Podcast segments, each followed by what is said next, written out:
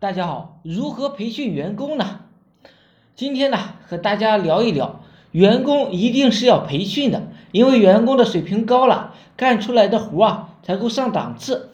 很多老板呢，怕培训员工浪费钱、浪费时间，只知道呢让员工干活，岂不知磨刀不费砍柴工，而培训员工就是磨刀。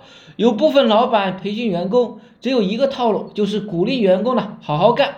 强调公司的文化、公司的原则、公司的规章制度，给员工嗯唱感恩的信，基本属于管理培训的一个范畴，是属于道德层次。这些东西有用吗？是有用，但是啊，你不能天天搞这么些，搞多了员工啊也就烦了。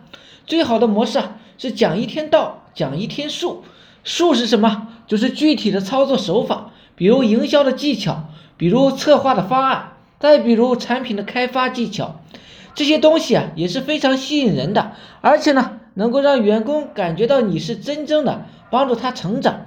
当员工感觉到你这个公司啊能够让他成长的时候啊，员工的忠诚度啊也自然而然的也就提高了，干活的积极性也就提高了。一旦呢把组织打造成一个学习性的组织，收入也就会突飞猛进。好了，今天呢就讲到这里。如果大家想系统的学习网络营销知识的话，可以加我微信二八零三八二三四四九，谢谢大家。